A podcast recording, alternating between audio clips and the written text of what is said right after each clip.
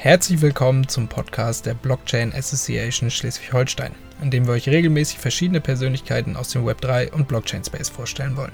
Mein Name ist Hannes Detlefsen, ich werde das Ganze moderieren und ich bedanke mich fürs Zuhören. Viel Spaß!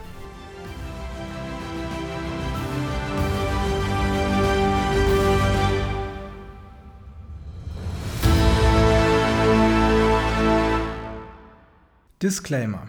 Die Inhalte des Podcasts dienen ausschließlich der allgemeinen Information und stellen keine Anlageberatung dar.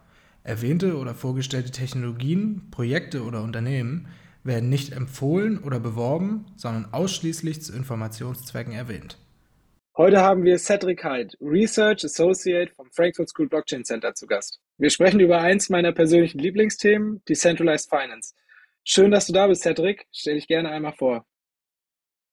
Schön da zu sein. Ähm, genau, wie schon gesagt, mein Name ist Cedric. Ich befasse mich seit circa 2013, 2014 mit dem Thema digitale Währungen und Blockchain.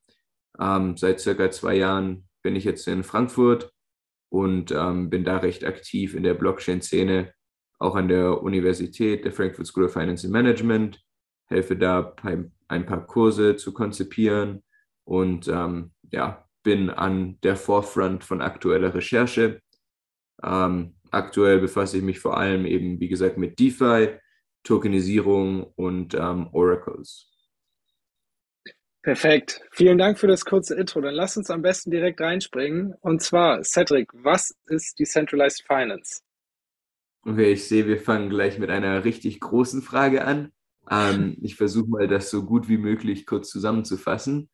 Ähm, unter Decentralized Finance oder auch DeFi versteht man die Anwendung von Blockchains und darauf basierten Smart Contracts zur Ausführung von ähm, ja, etwas fortgeschrittenen Use Cases, ähm, wo Bitcoin einfach eine Transaktion von A nach B ist, kann man durch Smart Contracts auch, wenn, dann ähm, programmieren und dadurch kann man eben Geld dezentral leihen, verleihen, Derivate schöpfen und ähm, dezentral zu handeln. Ja, genau, und alle diese Sachen zusammen, das ist eben Decentralized Finance. Das ist, was man in der traditionellen Finanzwelt sieht, nur ohne Mittelmänner. Alles klar, perfekt. Wie bist du denn zu DeFi gekommen? Und du hattest jetzt gerade eben schon erwähnt, Tokenisierung interessiert dich ähm, auch noch an der Blockchain. Ähm, welche Themen interessieren dich allgemein im Zusammenhang mit der Blockchain besonders? Und wie gesagt, wie bist du zu DeFi gekommen?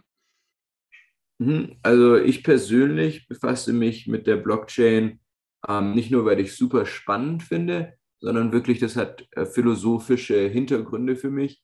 Ich war schon immer Fan von Open Source Code, ähm, Peer-to-Peer Technologies und ich denke eben, Anonymität im Internet ist sehr, sehr wichtig weil ohne das ähm, ja, wird alles ein bisschen schwierig und ein bisschen dystopisch. Und so habe ich immer alle neuesten Entwicklungen zu Blockchain verfolgt. Und ich persönlich fand DeFi sehr interessant, weil ich gesehen habe, ich kann Tokens handeln und tauschen, ohne dass ich mich registrieren muss bei einer großen Tauschbörse, ähm, also einem Mittelmann. Und ich fand das halt sehr cool.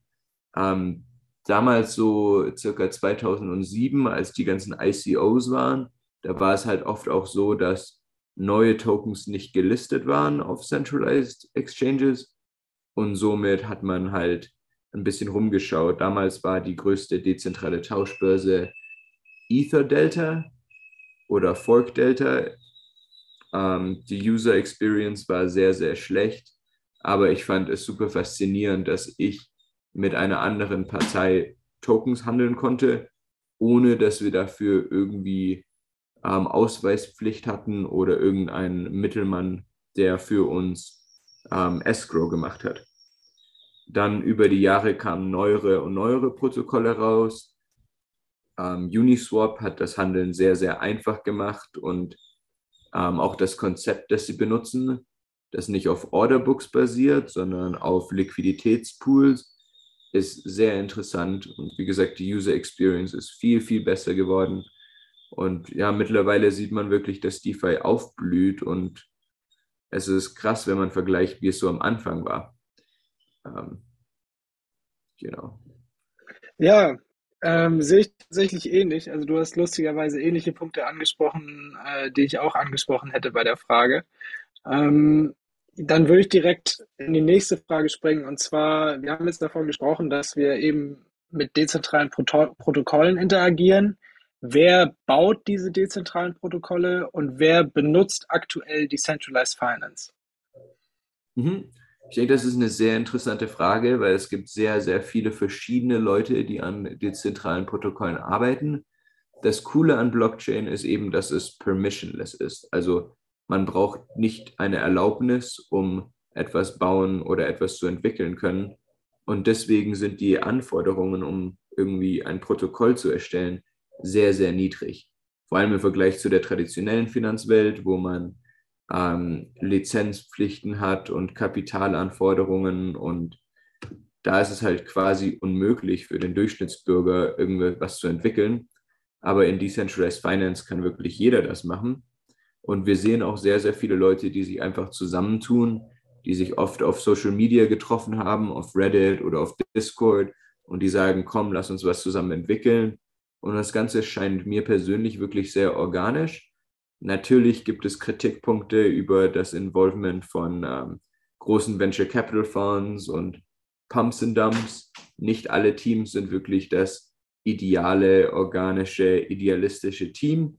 Ähm, aber eben, es kann wirklich jeder was bauen und dadurch gibt es enorme Diversität über welche Teams ähm, ja, wie die Teams zusammenarbeiten, wo die Teams sind, welche Ideale die Teams vertreten, welche Ideen sie haben. Und dadurch gibt es halt ein enormes Level an Innovation, allerdings auch ähm, ja, viele Betrüger. Ähm, was für Leute DeFi nutzen, ich glaube, DeFi aktuell sind wirklich die Leute, die sich aktiv mit Krypto befassen und aktiv nach ähm, Chancen suchen, um Gewinne zu verdienen, ob es über ihr Lending ist oder über Arbitrage. Ähm, das Problem ist, auch wenn DeFi sich viel verbessert hat in den letzten paar Jahren, was Benutzerfreundlichkeit angeht, es gibt noch viele Schritte, dass wirklich ein jedermann sich damit ähm, ja, wohlfühlend auseinandersetzen kann oder wohlfühlend diese Protokolle benutzen kann. Weil natürlich wenn man seine eigene Bank ist und wenn man in einem dezentralen Protokoll operiert oder agiert, dann gibt es keinen Customer Support, den man anrufen kann. Und somit hat das auch sehr viel Verantwortung für die Benutzer. Perfekt. Ich würde sagen, wir gehen später noch einmal auf die Baustellen ein, die DeFi aktuell noch hat. Ähm, und ich würde dir direkt im Anschluss die nächste Frage geben, und zwar, auf welchen Blockchains Gibt es Decentralized Finance, beziehungsweise auf welchen Chains passiert das meiste im DeFi-Space? Das ist eine interessante Frage und da gibt es verschiedene Perspektiven. Schaut man auf Volumen oder Anzahl Benutzer oder ähm, ja, Total Value Locked ist oft eine Metrik, die benutzt wird. Ähm, ich denke, es gibt hier ein paar Webseiten, die einen wirklich guten Überblick ähm, geben können. Zum Beispiel DeFi Lama. Das würde ich allen empfehlen, mal reinzuschauen.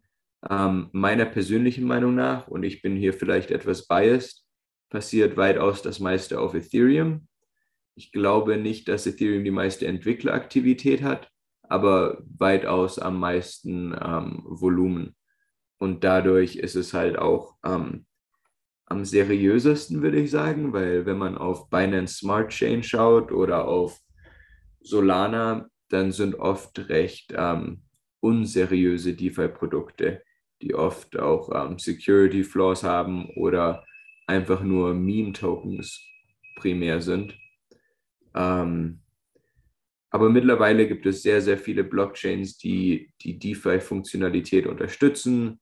Ähm, ja, Ethereum, ich glaube Cardano mittlerweile auch, Binance Smart Chain, Solana, Phantom, Harmony One, ähm, und dann gibt es natürlich noch die Sidechains, wie zum Beispiel Polygon, Arbitrum, Optimism.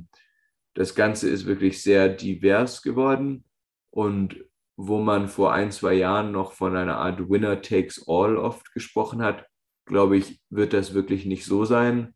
sondern man sieht, dass viele DeFi-Protokolle ähm, fast alle Chains integriert haben und ähm, die Benutzer dann selber auswählen können, wo sie, ähm, ja, welche Chain sie benutzen wollen.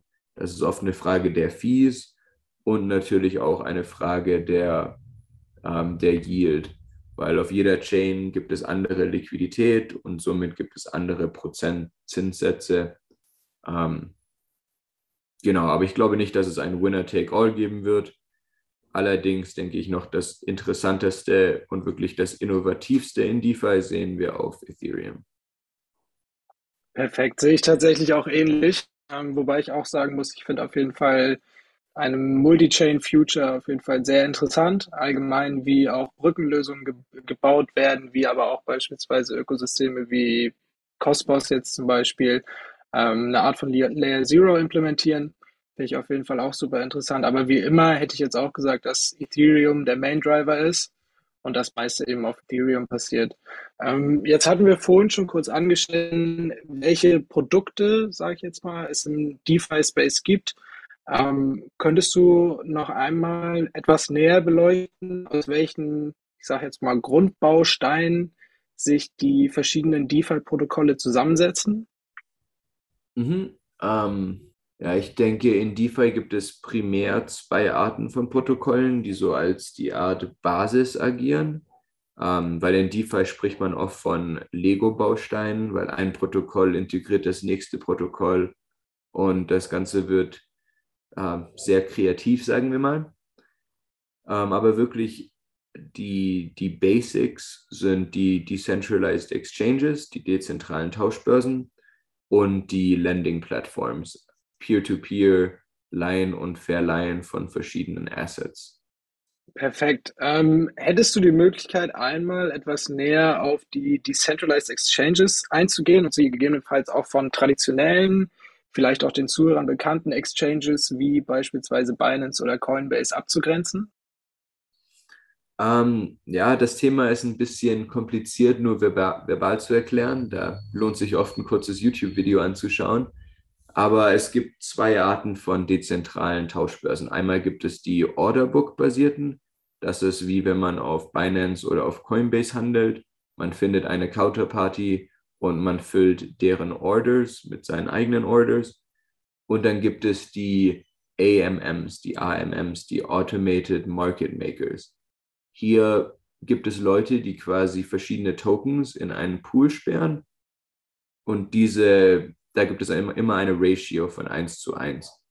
Und dann können Leute kommen und können mit, mit diesen Pools ähm, quasi tauschen. Zum Beispiel, wenn sie einen Pool haben mit Ethereum und einen Pool mit ähm, US-Dollar-Coin, dann können die US-Dollar-Coin einzahlen in den Pool und kriegen Ethereum raus. Dadurch verändert sich dann der Preis.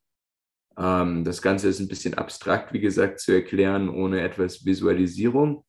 Aber es ist ähm, super cool, weil Leute, die tauschen wollen, können sofort tauschen, müssen nicht auf eine Counterparty warten. Und Leute, die nicht unbedingt handeln wollen, können ihr, ihre Assets in den Pool ähm, sperren und dadurch Trading Fees generieren. Perfekt. Vielen Dank auf jeden Fall für die Erklärung. Ich finde auch gerade das äh, Liquidity Provider Modell super interessant, dass du eben auch mehr oder weniger deine Assets in eben einem Smart Contract ablegst und ähm, zum Tauschen bereitstellst und entsprechend an den Tradinggebühren teilhaben kannst. Ich bin eh ein sehr großer Fan davon, ähm, solche Protokolle eben offen zu gestalten und ähm, finde das auch auf jeden Fall super interessant. Ähm, jetzt hatten wir gerade eben schon davon gesprochen, dass wir eben in einem Liquidity Pool zwei verschiedene Assets haben. Jetzt würde ich dir direkt einmal die Gegenfrage stellen, welche Arten von Assets gehandelt werden? Sind es tatsächlich Kryptowährungen oder gibt es auch traditionelle Vermögenswerte oder Derivate, die dort gehandelt werden? Ähm, gehe da auch gerne noch ein bisschen näher ein.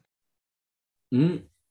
das ist eine ziemlich breite Frage. Also es gibt unglaublich viele verschiedene Klassifikationen an Assets die populärsten sind wahrscheinlich die nativen Kryptowährungen wie Ethereum oder Solana und Stablecoins, weil viele Leute benutzen diese Exchanges, um ähm, ein bisschen von der Volatilität wegzukommen, ähm, ohne dass sie über eine On-Off-Ramp wie Binance oder Coinbase gehen müssen. Wenn man zum Beispiel nicht so viel Risikoappetit hat an einem bestimmten Zeitpunkt, dann kann man mal kurz sein Ethereum auf einer Decentralized Exchange zu US-Dollar-Coin tauschen und dann ist der Preis quasi mehr oder weniger fix. Ähm, darüber hinaus gibt es halt wirklich, wie gesagt, unglaublich viele Arten von Tokens. Neben Stablecoins gibt es auch ähm, teils Security Tokens, welche ähnlich wie eine Art Aktie funktionieren und oft Dividende ausschütten. Es gibt ähm, Utility Tokens, welche ben benutzt werden, um einen bestimmten Dienst zu verwenden, wie zum Beispiel Chainlink. Hier ähm, benutzt man den Token, um Daten in Anspruch zu nehmen. Ähm, es gibt natürlich die Meme-Coins, die sogenannten Shitcoins wie äh, Shiba Inu etc., welche einfach rein spekulativ gehandelt werden und so weiter. Dann gibt es noch die NFTs, die zurzeit in DeFi mehr und mehr auftauchen. Ähm, ja, es gibt alle Arten von Assets. Natürlich gibt es auch neben den Stablecoins, die an Fiat-Währung gepackt sind, gibt es auch sogenannte Mirrored Assets, welche ähm, Aktien widerspiegeln oder Gold widerspiegeln, wobei diese Arten von Tokens noch recht früh in der Entwicklung stehen und ähm, oft es etwas undurchsichtig ist, wer der Custodian ist und wie die ähm, Regulation für solche Assets aussieht. Ähm, ich hoffe, in kommenden Jahren sehen wir dann wirklich tokenisierte Wertpapiere, tokenisierte Anteile an Immobilien etc. Und dann wird das Ganze in meiner Meinung richtig spannend werden. Sehe ich auf jeden Fall ähnlich. Ähm, damit nimmst du mir quasi schon die nächste Frage vorweg. Und zwar wäre jetzt die nächste Frage gewesen, ähm, ich persönlich habe jetzt in den letzten Wochen und Monaten immer mehr den Trend beobachtet, dass eben Akteure aus dem TradFi-Bereich Strategien rund um Digital Assets entwickeln. Und ähm, oftmals äh, wird das eben beispielsweise nicht auf dem Ethereum Mainnet begeben, sondern eben auf einer privaten ähm, Ethereum-Version. Glaubst du, dass in Zukunft traditionelle Finanztitel, seien es elektronische Wertpapiere oder eben auch ähm, Security Tokens, wie du gerade eben schon gesagt hast, meinst du, dass diese traditionellen Finanztitel über dezentrale Protokolle gehandelt werden könnten? Also tatsächlich das ähm, und dann beispielsweise tokenized ähm, Immobilien als Collateral ähm, verwendet werden könnten bei Borrowing Lending? Oder denkst du eher, dass zwar eine nach Definition dezentrale Infrastruktur genutzt wird, die aber dennoch äh, in einer bestimmten Art und Weise permissioned ist? Oder denkst du, dass eben quasi tatsächlich diese Assets ähm, in dem DeFi, wie wir es jetzt bisher beleuchtet haben, ähm, gehandelt werden könnten? Mhm. Für mich ist wirklich das volle Potenzial da, wo ähm, wenig Restriktionen sind. Also wirklich, dass ich auf Uniswap gehen kann und mir mal schnell ein paar Anteile von einer Wohnung in Stuttgart kaufen, weil da wird wirklich der Markt am effizientesten sein. Ob das wirklich so sein wird, ob wirklich diese traditionellen Finanzprodukte über dezentrale Produkte gehandelt werden können, das ist eine Frage, die offen bleibt. Aktuell ist die äh, Regulatorik recht streng und man sagt, um die Investoren zu schützen, muss man erst white gelistet werden oder man muss ein akkreditierter Investor sein. Und ähm, das Ganze ja, macht alles halt ein bisschen komplizierter und oft gibt es dadurch viel weniger Liquidität in den Märkten, was zu Ineffizienzen in der Preisfindung führt und so weiter. Optimistisch gedacht, denke ich, ist es quasi unvermeidbar, dass traditionelle Finanzprodukte in einer Form oder der anderen auf dezentralen Protokollen landen wird, einfach weil die Nachfrage wirklich so stark ist. Und auch wenn ähm, Finanzdienstleister versuchen werden, Walled Gardens aufzubauen, also geschlossene Ökosysteme, denke ich, Leute werden kreativ werden und werden Stablecoins ähm, issuen, die auf einem Konto basieren oder die werden ein, ein Konto bei einer Bank, das die Finanzprodukte hält, ja, irgendwie selber versuchen zu tokenisieren. Also wie genau das aussehen wird und ob die traditionellen Finanzdienstleister und auch die ähm, Regulatorik proaktiv das Ganze unterstützen wird.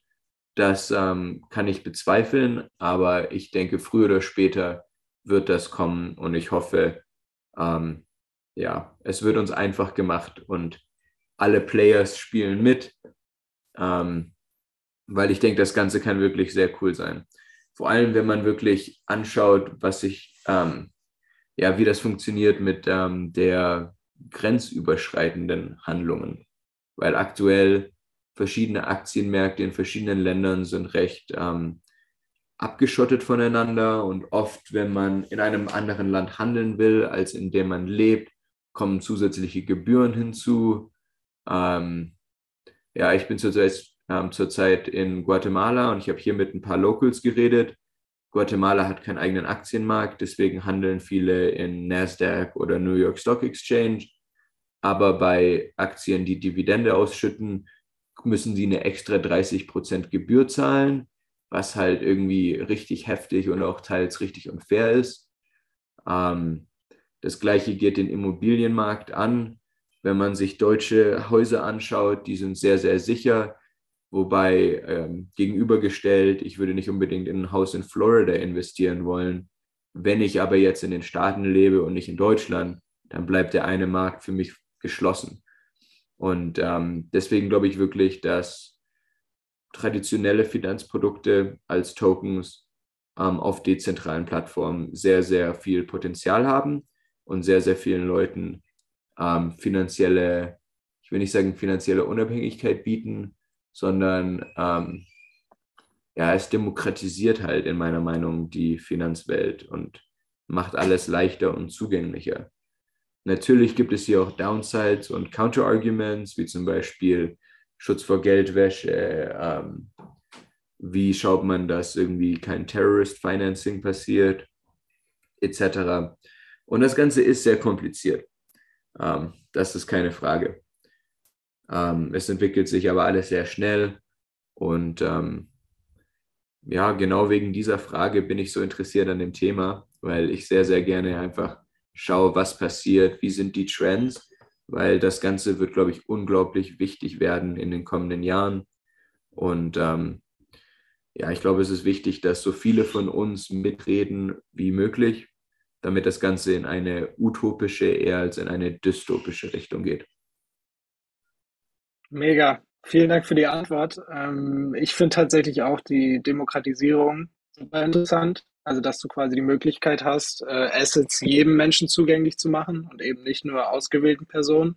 Und dass du eben auch Menschen, die jetzt beispielsweise nicht aus, aus Europa kommen oder ähnliches, die Möglichkeit gibst, eben auch in europäische Produkte zu investieren und bestenfalls eben auch ähm, ohne eine große Kapitalanforderung. Das ist auch so das, was, was ich am interessantesten finde. Auch allgemein, Blockchain wird ja oftmals ähm, mit Banking the Unbanked in Verbindung gebracht.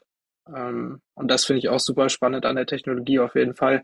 Jetzt hattest du gerade eben schon einmal erwähnt, ähm, dass DeFi oder allgemein die Blockchain mit Geldwäschevorwürfen konfrontiert wird, ähm, viele Exploits und Attacken auf Smart Contracts aktuell geschehen. allgemein, wie würdest du die Probleme definieren, mit der die DeFi-Branche aktuell zu kämpfen hat, beziehungsweise die gelöst werden müssten, um DeFi wirklich ähm, massentauglich zu machen? Mhm, ähm, ich denke, da gibt es ein paar, die mir sofort in den Kopf kommen. Ähm, ich glaube, das Größte ist wirklich Education. Viele Leute wissen nicht, ähm, A, dass DeFi existiert, B, wie man es benutzt und C, wie man es verantwortungsbewusst nutzt. Ähm, wie gesagt, jeder kann ein eigenes Protokoll kreieren. Dadurch gibt es sehr, sehr viele Betrüger. Ähm, für viele Leute ist es auch einfach nicht wirklich möglich, ähm, von der Zeit her sich mit dem Thema genug zu befassen, um es benutzen zu können. Und es kann gut sein, dass man aus diesem Grund irgendwann Custodians brauchen wird, also wieder Mittelmänner, weil ähm, ich glaube zum Beispiel meine Großmutter sollte nicht unbedingt ihren 24 Board Seed Phrase ähm, haben, weil das könnte schon gefährlich sein. Ähm, also wirklich Bildung und Education, glaube ich, ist eine Sache, die noch fehlt. Darüber hinaus kämpfen wir immer noch mit dem Skalierungstrilemma der, der grundsätzlichen Blockchain. Ähm, Ethereum hat, glaube ich, was 14 Transaktionen pro Sekunde. Also ich weiß nicht die genaue Nummer, aber unter 100. Und das ist natürlich viel zu wenig. Ähm, Skalierung ist das andere. Ähm, regulatorische Unsicherheit ist auch noch eine Frage. Ähm, und meiner Meinung nach, ähm, ja, Stablecoins sind noch ein großes Fragezeichen, da es oft Unsicherheit gibt über die Kollateralisierung und ähm, ja, es noch keine wirklichen guten Standards gibt in dem Bereich. Das ist auch noch was, das fehlt. Also es gibt wirklich unglaublich viele Baustellen. Ich glaube, ich könnte eine halbe Stunde ähm, Ideen und Verbesserungsvorschläge geben, aber ähm, das bringt nicht wirklich viel. Ich glaube, DeFi ist an einem guten Punkt, wenn man es vergleicht mit, wo es vor drei, vier Jahren war. Aber es gibt noch sehr, sehr viel zu tun, dass es wirklich 100% benutzerfreundlich ist. Und ähm, ja, es gibt den Tech, ja, das Sprichwort, dass wenn eine Technologie gut funktioniert, dann bemerkt man gar nicht, dass man sie benutzt. Ähm, und da sind wir noch sehr, sehr weit von entfernt. Das kann ich auf jeden Fall nur bestätigen. Ähm, Genau, dann würde ich noch einmal spezifischer in die Nachfrage gehen. Und zwar ähm, haben wir ja vorhin darüber gesprochen, dass der DeFi-Markt primär von privaten Nutzern getrieben ist. Ähm, was denkst du, was es braucht für institutionelle Anleger, ähm, um sich für DeFi zu interessieren und gerade auch mit DeFi zu interagieren, beispielsweise eine bessere UX oder auch eine klare Regulatorik, die du jetzt gerade eben angesprochen hast? Ähm, Denkst du, es besteht überhaupt Interesse von institutionellen Anlegern, sich in dem Marktumfeld, wie es jetzt gerade herrscht, äh, umzuschauen und da vielleicht auch Chancen zu erkennen? Ähm, gerade wenn wir eben traditionelle Märkte betrachten, ist ja, selbst wenn wir von einem großen Total Value Locked in DeFi-Protokollen sprechen, ist es ja im Verhältnis zum traditionellen Finanzwesen tatsächlich relativ gering. Ähm, wie schätzt du das Ganze ein? Meinst du, es ist Interesse von institutionellen Anlegern da? Und ähm, wenn das Interesse jetzt gerade noch nicht so groß ist, was müsste verbessert werden, damit die eben auch Interesse an dem Decentralized Finance Space zeigen? Hm. Ähm, ich glaube, es gibt keinen großen traditionellen Finanzdienstleister, der sich nicht zumindest ähm, ein wenig mit DeFi befasst hat. Ob es Interesse gibt, ist eine andere Frage, aber Blockchain-Technologie und die mitkommenden Protokollen sind eine disruptive Technologie, keine Frage.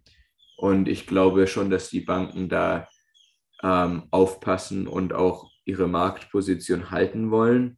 Ich glaube, deswegen gibt es so ein bisschen einen Interessekonflikt, ähm, weil einerseits sieht man schon, dass große Player ähm, Compound und auch Aave, also diese Lending-Plattforms, nutzen oder sich zumindest registriert haben. Ähm, andererseits glaube ich wirklich, dass Banken Angst haben, ihre Rolle als ja, Mittelmann zu verlieren und eher in eine Custody- und Support-Rolle zu rutschen. Ähm, nichtsdestotrotz glaube ich, DeFi ist wirklich interessant für die großen Player. Ich glaube, alle passen auf, ob es aktuell aktive, proaktive Strategien gibt.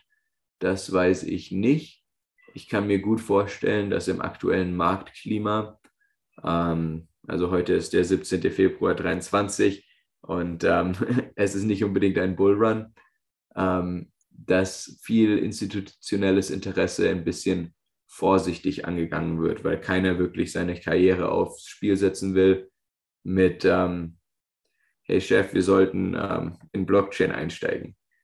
Gerade ist wirklich das Timing nicht so gut und das merke ich auch ein bisschen ähm, in meinem Job. Die, die Kurse aktuell haben weniger Besucher als früher, weil einfach der Markt ein bisschen überhitzt ist und ähm, ja, vielleicht kennst du das auch selber, Hannes.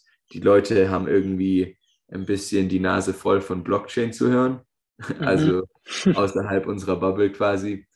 Ähm, und das ist auch verständlich.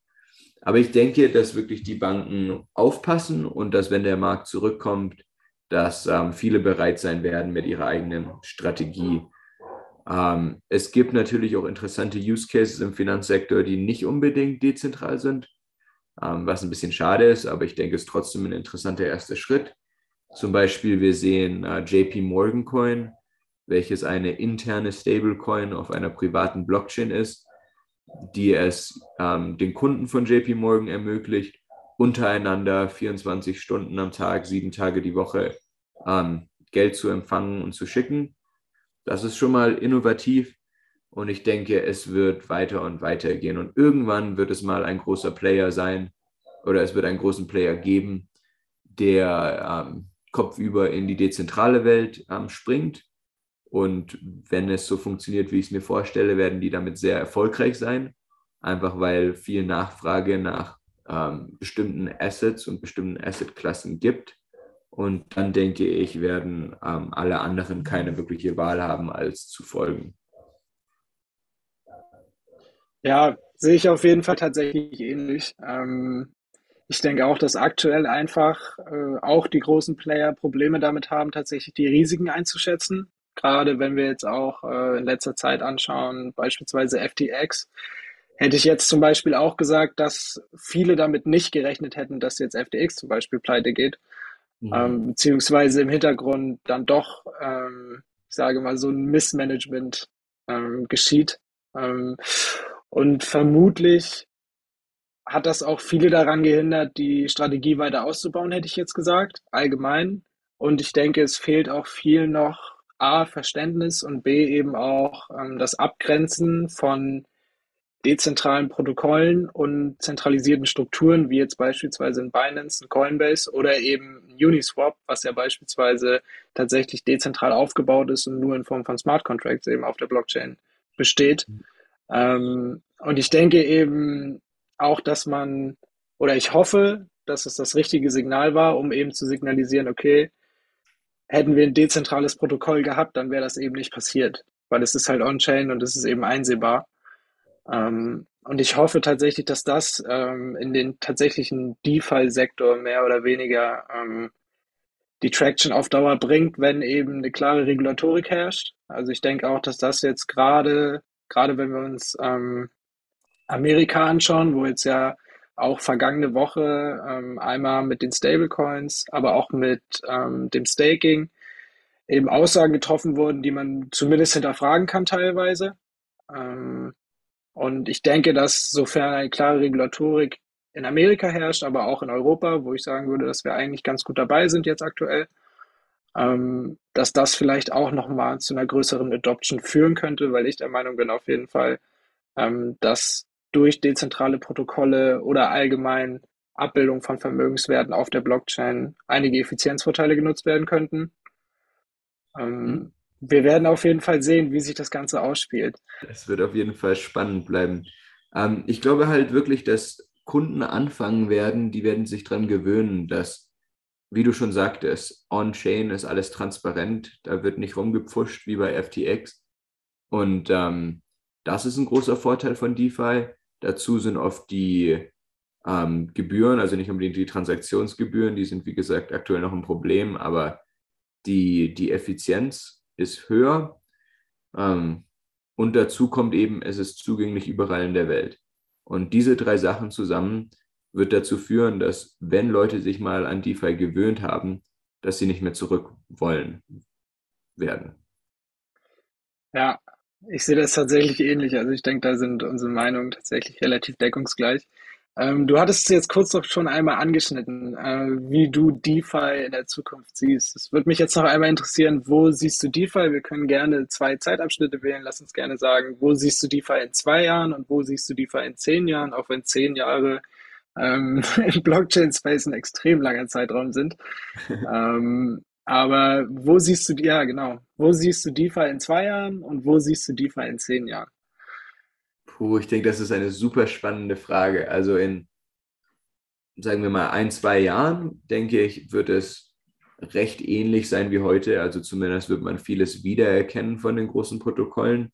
Ich glaube, es wird mehr Integration geben und ähm, mit etwas Glück würde es auch Ethereum schaffen, bis dahin zu skalieren auf die 100.000 Transaktionen pro Sekunde, die sie erreichen wollen. Ähm, das würde natürlich Transaktionsgebühren verringern, was komplett die Economics von DeFi verändern wollen, weil dann kann man auch mal mit 10 Dollar irgendwo investieren.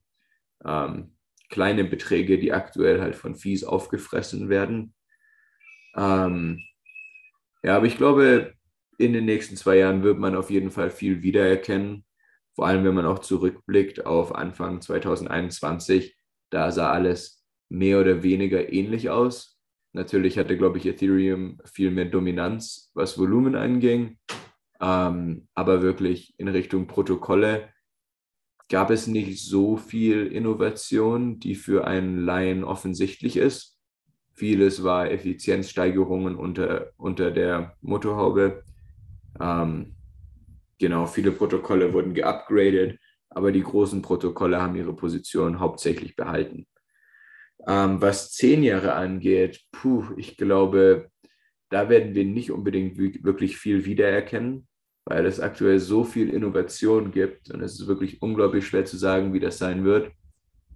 Optimistisch werde ich sagen, ähm, tokenisierte, frei zugängliche Wertpapiere, tokenisierte, frei zugängliche Immobilien, effiziente On-Chain Money Markets ähm, und das alles zugänglich von einem Smartphone, ohne dass man überhaupt merkt, dass man eine Blockchain benutzt.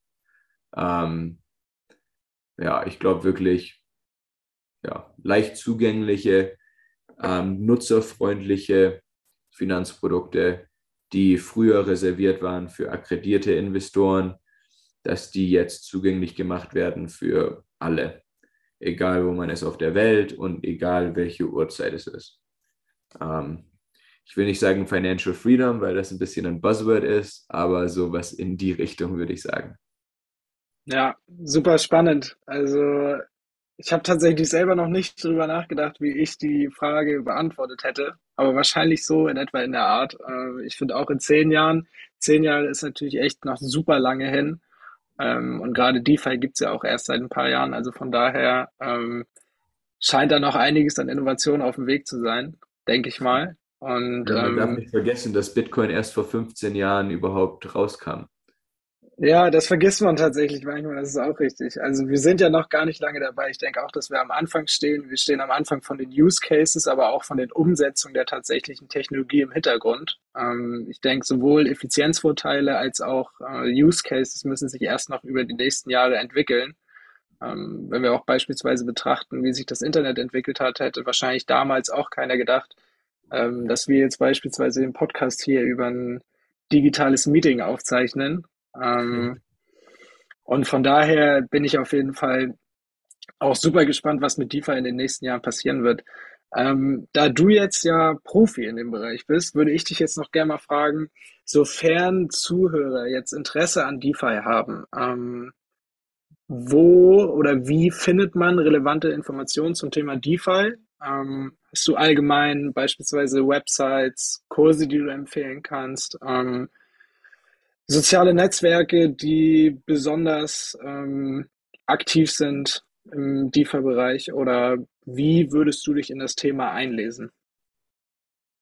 Mhm, ich denke, ich hatte etwas Glück, weil ich bin etwas früher zu dem Thema gekommen. Mittlerweile ist es leider so, wenn man auf YouTube geht und man eingibt ähm, DeFi oder so, dann wird ähm, einem sehr viel ähm, ja, Scams angezeigt und nicht unbedingt seriöse Sachen. Dadurch ist alles viel, viel komplizierter geworden.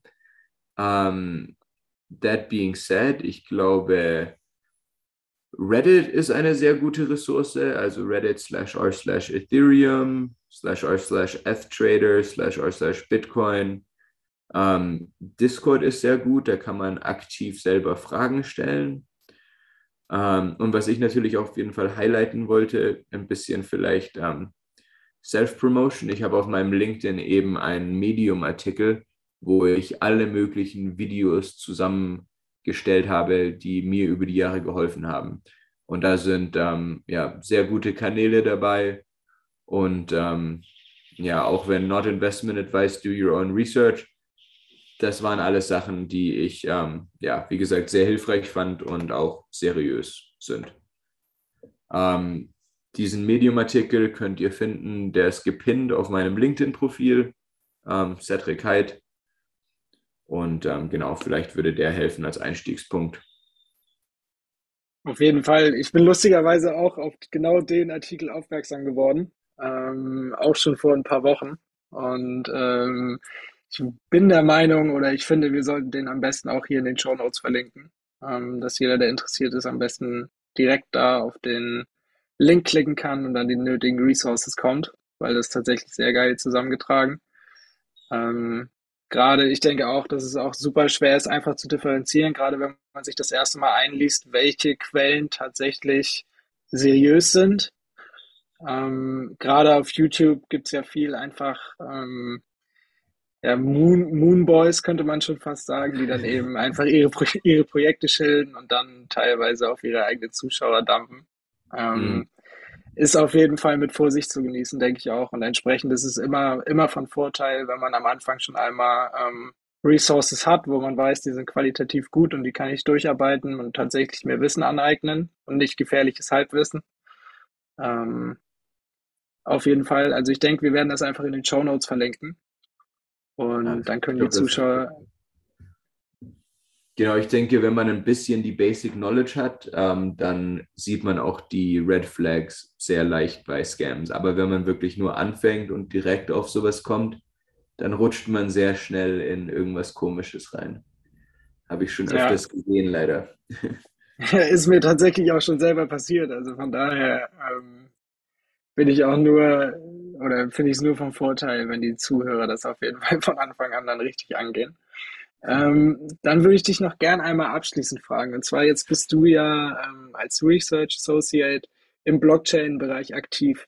Wie würdest du allgemein das Arbeitsumfeld im Blockchain-Bereich beschreiben? Ähm, was reizt dich daran extrem? Und würdest du allgemein empfehlen, sich den Bereich weiter anzuschauen oder vielleicht auch in dem Bereich beruflich aktiv zu werden? Mhm. Ähm, ja, wie gesagt, ich bin jetzt seit knapp über anderthalb Jahren an der Frankfurt School und ich habe viele Leute getroffen, ähm, die super interessant sind. Natürlich meine Kollegen. Ähm, es gibt so viele innovative Startups auch in Frankfurt. Ähm, auch wenn Frankfurt wirklich ein kleinerer Ort ist für Startups als zum Beispiel Berlin oder ähm, Silicon Valley oder sowas. Aber es gibt wirklich so viele kreative Leute und was mir am meisten gefällt, ist, dass die Leute, die im Blockchain-Bereich arbeiten, dass die aktiv Fragen stellen. Die nehmen nichts für granted, die hinterfragen alles. Wieso ist das so? Kann das besser gemacht werden? Wieso braucht man das?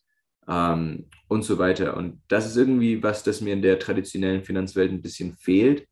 Ähm, da sehe ich viele Leute, die, ähm, ja, ich will nicht sagen desillusioniert, aber die nicht unbedingt motiviert sind und proaktiv sind, sondern die einfach mitlaufen, die wollen ihre großen Gehaltscheck und ihre Yearly Bonuses. Aber im DeFi-Space und im Crypto-Space, da sehe ich Leute, die sind engagiert, die, haben, die sind begeistert. Und oft geht es denen gar nicht ums Geld, sondern einfach nur, ich kann irgendwie was bauen, das die Welt verändern kann und innerhalb von ein paar Tagen theoretisch Milliarden Dollar an Volumen macht. Und das ist, glaube ich, für viele Programmierer und ähm, für sehr viele Leute, die, sagen wir, philosophisch ähm, geneigt sind, unglaublich verlockend. Ähm, also ich würde auf jeden Fall empfehlen, vielleicht nicht unbedingt ähm, den Job zu kündigen und in, ähm, in die Blockchain-Branche zu wechseln. Ähm, aber ein toller Weg, um einzusteigen, sind zum Beispiel Hackathons. Und bei Hackathons kann man auch mitmachen, wenn man kein Programmierer ist es werden immer Leute besucht im Bereich Marketing, Design ähm, oder einfach mit General Business Skills. Und ähm, da gibt es ein paar Webseiten, wo man Hackathons finden kann. Oder folgt einfach den Protokollen, an denen ihr interessiert seid und die werden da sicher irgendwie was organisieren und advertisen. Und dann über Discord findet man oft recht einfach ein Team.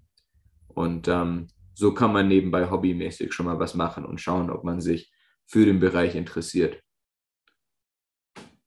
Super cool. Jetzt gerade fällt mir dann tatsächlich doch noch mal eine letzte Frage ein, die ich gerne fragen würde. Ähm, jetzt gerade, wo du von Hackathon sprichst. Ich meine, du bist doch auch ähm, Hackathon-Gewinner von einem Chainlink-Hackathon, richtig? Genau, ja. Diesen Sommer habe ich das eben selber gemacht. Ich war auf Discord unterwegs, habe gesehen, Chainlink macht den ähm, die machen zweimal im Jahr einen großen Hackathon. Dann bin ich auf den Discord-Kanal gegangen ähm, Und ähm, ich habe gesehen, ein Team schreibt eben, wir suchen jemanden, der ein bisschen Frontend-Design und ein bisschen Marketing kann. Wir sind zwei Programmierer. Habe ich die kurz angeschrieben, wir haben kurz telefoniert, haben gesagt, ist ein guter Fit. Und ähm, ja, ich hatte mega Glück, weil ich selber habe nichts programmiert, sondern nur designt und ein bisschen das Video am Ende zusammengeschnitten. Aber diese Entwickler waren wirklich ähm, ja, super crazy. Ähm, die haben was richtig Cooles gebaut und ähm, hat super viel Spaß gemacht. Ähm, kannst du einmal ganz kurz anschneiden, was dann am Ende quasi das war, was ihr, was ihr gebaut habt? Ähm, was wir gebaut haben, ist eine, ähm, okay, in Kryptographie oder in Blockchains gibt es etwas, das sich ein Merkle Tree nennt. Ein Merkle mhm. Tree ist eine Struktur, durch die man Hashes innerhalb von Hashes speichern kann, was viel Platz spart. Das wird zum Beispiel benutzt im Blockheader einer Blockchain. Und ähm, darüber hinaus wird es auch benutzt für Mixers, für anonymes Voting in DAOs, für Lotteriegewinnerziehung etc. Ähm, das Problem ist halt, wenn man on-chain ein Merkle Tree ähm, erstellen will, ist das sehr, sehr teuer. Also mindestens 100 Euro Transaktionsgebühr auf Ethereum. Und das ist einfach nicht effizient für viele Leute. Also was wir gemacht haben, ist, wir haben einen Weg erstellt, durch den man mit einem Klick einen Merkle Tree innerhalb einer Chainlink Node generieren kann, sodass die Merkle Tree Komputation äh, nicht auf der Blockchain passiert, sondern off-chain, was ähm, circa 90 Prozent an Transaktionsgebühren für diese bestimmte Transaktion sparen könnte. Ähm, das Ganze ist recht advanced und das ist auch schon mein Limit wirklich an Knowledge.